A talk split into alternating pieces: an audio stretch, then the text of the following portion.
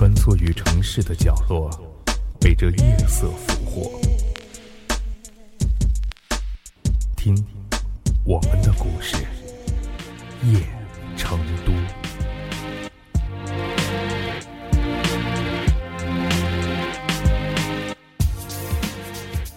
小宋读大四的时候，到电视台实习。不久，他跟随电视台的摄制组来到了四川大巴山深处的盖尔坝。小宋虽然对这里的贫穷闭塞早有心理准备，但当他看到衣着破旧的孩子们，半边土坯、半边厚油布遮挡的房屋，再看到屋子里漏汤缺口的铁锅，他被震撼了。他从来没有知道过，竟然还有这么贫穷的地方。他们甚至没有一口完好的吃饭的锅，并且这里的山民祖祖辈辈蜗居于此，没有几个人走出过大山。他们完全不知道外边的世界是什么样子的。为了安全起见，拍摄现场被围了起来。远远的一圈木栅栏，隔开了摄制组与山民们的世界。演员们在现场走来走去，熟悉环境。小宋也不停地走来走去，端茶倒水。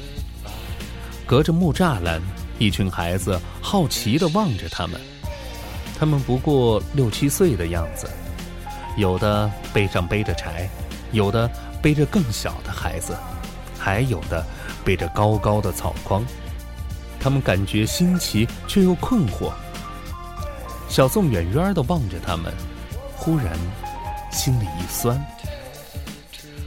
这里的大山，更像是被世界遗忘的角落。可是，孩子们不该被遗忘啊！小宋脸上带着微笑，走到了栅栏旁。从口袋里顺便摸出了几块随身带的巧克力，对他们说：“这是甜果子。”说着，他变戏法一样的一扬手，巧克力划着弧线飞了出去。几个抢到糖果的孩子高兴极了，揭开糖纸，小心的用舌头舔着。一个跛脚的女孩，什么都没抢到。他弯下腰，小心的捡起那巧克力的糖纸，闻了闻，然后又将它叠起来，放进了自己的衣袋。小宋抱歉地看着他，他冲小宋笑一笑，从筐里拿出了一束野花，送给了他。剧组在盖尔坝待了大概一个多月，每天都有很多小孩来到栅栏旁。他们对剧组里的大明星、大导演全然不感兴趣，在他们的眼里，小宋才是真正的明星。看着他们眼巴巴望着他的样子，小宋过意不去，给城里的男友打了电话，让他无论如何都得快递来一大包的巧克力，越快越好，越多越好。果然，几天之后。一个大大的包裹到了。从那天起，小宋成了山里的巧克力大使。除了忙着剧组的工作，还得忙着要打发那些扶着栏杆朝里望的孩子们。有了足够多的巧克力，小宋几乎没有让一个孩子失望过。有一次，得到了三块巧克力的跛脚女孩阿青，兴奋地对他说：“阿姨。”这糖能治病，对不对？我妹妹刚刚吃了五块巧克力，这两天他都没昏倒了。昏倒？小宋有一点迷惑不解。阿青小心的装起巧克力，说：“妹妹低着头数蚂蚁，经常会昏倒，有时候下地割草也会昏倒。”小宋吃惊的张大了嘴巴，他明白。那是因为营养不良和严重的低血糖啊！阿青再来的时候，小宋悄悄的多给了他几块巧克力。得知这儿有一个巧克力大使，来到这儿的孩子越来越多。偶尔，他们会围着栏杆奔跑嬉闹。导演不耐烦了，对小宋说：“最好让孩子们别影响拍摄。”这时，小宋走到栏杆边，对孩子们说：“说巧克力的种子只有在安静的环境中才能成长。”OK。孩子们面面相觑，随即停止了追逐，闭紧了嘴巴。小宋看着一张一张通红的小脸儿，自己倒是忍不住的笑出了声。剧组终于拍摄完毕了，就要撤离。孩子们对小宋依旧是依依不舍。阿青甚至哭了，他说。前两天跟着妈妈到另一座山里去串亲戚，小表妹说，过两天她也要过来，想吃到巧克力。小宋拍拍他的肩说：“他还会回来，一定。”一年之后，小宋真的回来了。毕业之后，他做了一家旅游杂志的记者，走访名山大川。看遍了沿途的风景，用文字记录下来，这就是他每天的任务。再次来到盖尔坝，小宋背着重重的背包，他装了十几公斤的糖果巧克力。一群山里的孩子只是远远的望着他，等他走到了近前，他们突然兴奋的欢呼着朝他冲了过去。小宋被孩子们簇拥着拉进了村子，甚至村长都得到了消息，亲自出来迎接他。小宋住进了村长家最好的那一个房间，坐在火塘边儿，边喝着热茶。一个又一个的山民来拜访他，带着自家捡的毛栗子、铜优果。和山民们闲聊，小宋才知道。山里村民住得分散，有的人家相隔就有几十里山路。也就是说，从村子到剧组围起的场地，有的孩子可能得翻一个山头，而有的孩子得走一两个小时的山路。小宋望着眼前这一张一张盼望的小脸，心陡然的一热。村长的老母亲拉着小宋的手，喃喃地说：“孩子们喜欢巧克力，喜欢糖果。可话又说回来，谁小的时候不喜欢呢？你给孩子们带来了快乐，菩萨保佑你长命百岁。”望着慈祥的老人，小宋笑了。住在村子里的好几天。他走了很多户人家，小宋惊讶地发现，在很多有孩子的人家，墙上竟然贴满了巧克力糖纸，一张一张牢牢地粘在墙上，和年画粘在一起。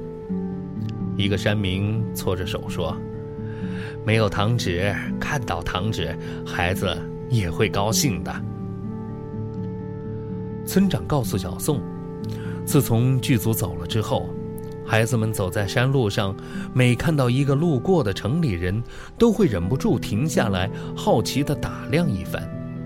他们一心盼着见小宋啊，见不是，就会觉得失望。心里惦记着盖尔爸的孩子，小宋每年都会送来很多的糖果和书籍，为了便于孩子们将他和别的驴友区分开来。他每次进山，都在背包里插上一面旗子。这旗子是他自己亲手做的，亲手画上了一朵盛开的蒲公英。所以，只要孩子们看见插着蒲公英旗子的背包，就会欢呼地朝他跑过去。为了享受这份热烈的欢迎，小宋曾经一年三次来到了盖尔巴。可惜，没多久。小宋就没有这样的机会了，他被杂志社外派到了非洲。非洲的大草原盛产咖啡和木材，这里却没有巧克力。小宋几乎走遍了非洲，足迹遍布十几个国家，这一走就是十多年。再回国的时候，小宋已经从从前的风华正茂的年轻人，变成了成熟干练的中年人。杂志社给了他两个月的假期，在拜会亲朋好友之后，小宋第一件事儿就是去。盖尔坝。